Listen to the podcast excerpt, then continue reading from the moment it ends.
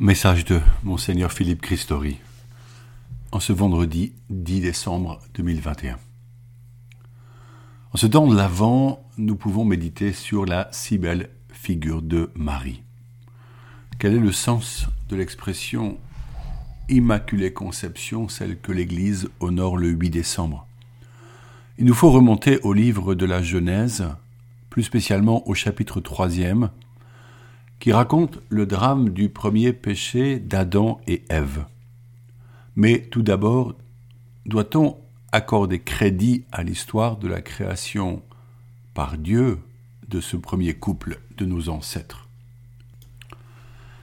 Les érudits juifs, vers le 7e siècle avant Jésus-Christ, inspirés par le Saint-Esprit, ont écrit deux récits de création empruntant au peuple païen du Moyen-Orient une partie de ces histoires, mais y ajoutant une théologie merveilleuse pour nous dire que l'être humain, tiré de la glaise et vivant par le souffle de Dieu, est créé homme et femme, réellement à l'image et à la ressemblance de son Créateur.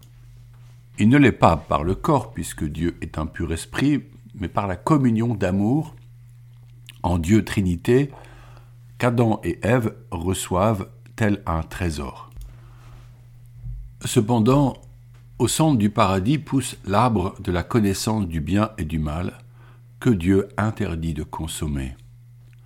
Tentés par le malin, Satan, ils vont succomber, désobéissant au Seigneur, se défiant de lui par orgueil, et ils sont chassés de cet état d'innocence originelle.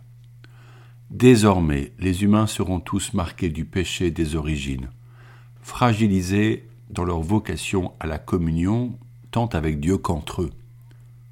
Qui ne fait pas l'expérience de sa fragilité et de la tentation au mal qui advient en soi malgré notre désir de bien faire? Marie, qui enfante Jésus, portait-elle aussi cette marque du péché originel? Le peuple catholique percevait depuis le Moyen Âge qu'elle avait un, destin singulier. Et voici que le sensus fidei, ce bon sens spirituel du peuple croyant, reconnaissait que Dieu l'avait préservé de ce mal. Comment était-ce possible si l'on considérait que le Christ sauve tous les humains? Marie, sa mère, devait-elle aussi être sauvée? Saint Bernard de Clairvaux trouva la réponse à cette énigme en disant qu'il est plus grand d'empêcher un enfant de tomber que de le relever après sa chute. Jésus sauve sa mère de ce péché originel en la préservant d'en être marquée grâce au mérite de sa passion salvatrice. Ainsi l'Église peut-elle simultanément dire que Marie est née immaculée de tout péché originel et qu'elle est sauvée par avance par la croix et la résurrection de son Fils Jésus.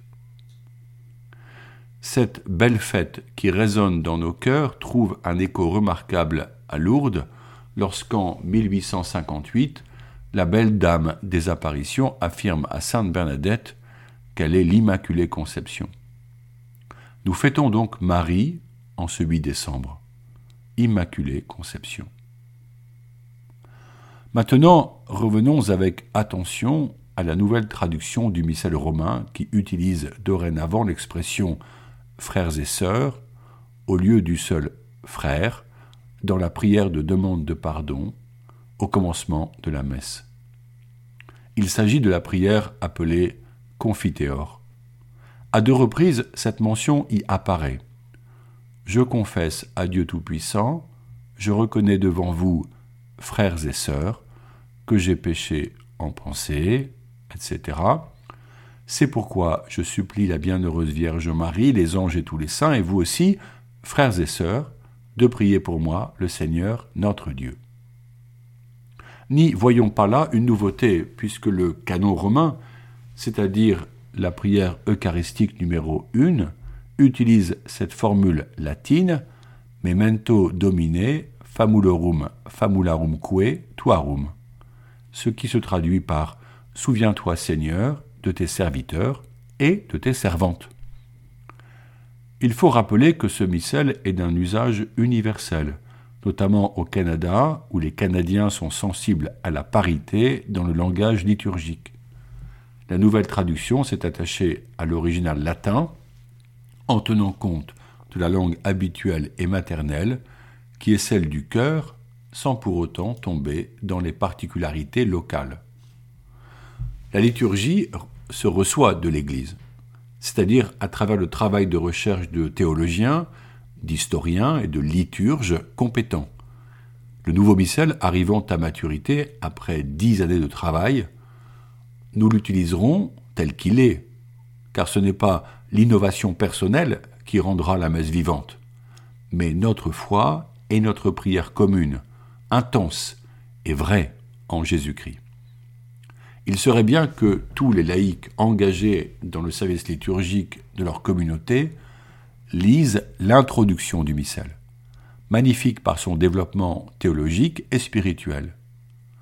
On y apprend par exemple que le psaume doit être chanté, et que c'est le chantre ou le chœur qui chante l'antienne de l'Alléluia, que les fidèles se mettent à genoux durant la consécration, que l'on incline la tête devant le mystère de l'incarnation lorsque l'on récite le symbole de la foi, que le silence sacré est important après le Gloria et après chaque lecture, qu'il sera bon d'utiliser le latin pour quelques grandes prières comme le Notre Père ou le Gloria. Tout ceci doit être transmis avec pédagogie, et nous nous souvenons que tout est pour la gloire de Dieu au service de la vie spirituelle de chacun. Ainsi, ceux qui préparent la messe auront une forte attention au service des fidèles et non pas à leur propre goût. En ce temps de l'Avent, notre vie spirituelle continue. J'aimerais insister sur la certitude que nous ne sommes pas seuls. Le Christ est là. La cinquième vague causée par la Covid suscite inquiétude, fermeture de classes, contraintes sanitaires. Simultanément, les catholiques préparent la fête de Noël en cet avant, tant de la promesse comme l'annonce le prophète Isaïe que nous lisons jour après jour.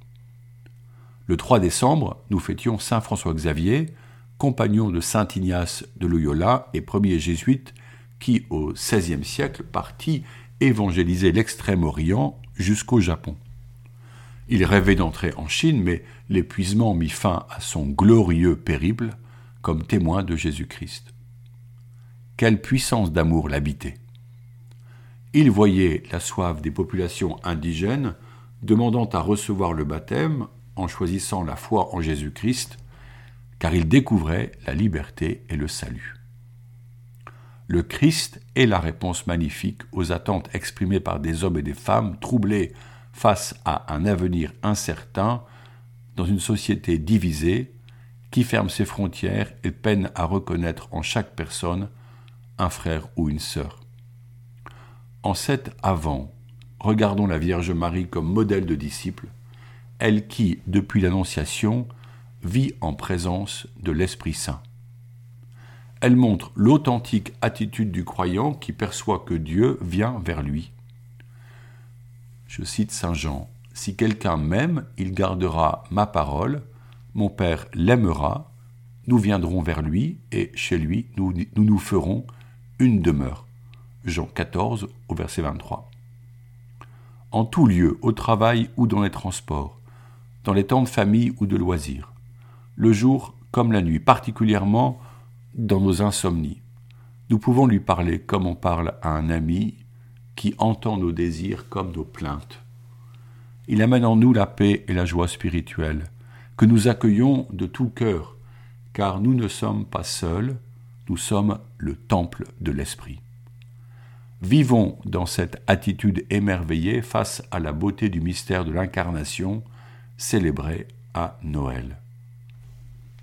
Ne soyons pas trop distraits par l'extériorité des décors, d'une société qui élimine volontairement les signes de sa venue. Pourquoi ne pas essayer de lire l'Évangile en famille, en laissant chacun dire ce qu'il reçoit de la parole? C'est cela notre richesse, et ce sont nos cadeaux. Nos activités mondaines ne combleront pas les grands désirs que nous portons en nous. Avec le Christ, nous avancerons guidés par l'étoile vers Bethléem, où nous pourrons adorer l'enfant Jésus. N'est-ce pas là une merveilleuse source de sérénité et d'espérance? Je désire vous proposer la belle prière de la neuvaine à la Vierge Marie utilisée pour la fête de l'Immaculée Conception. Ô Marie Immaculée, Mère très aimante de Jésus, entourez votre famille de votre maternelle affection. Qu'elle soit un lieu authentique d'amour, de prière, de partage, d'accueil et de paix.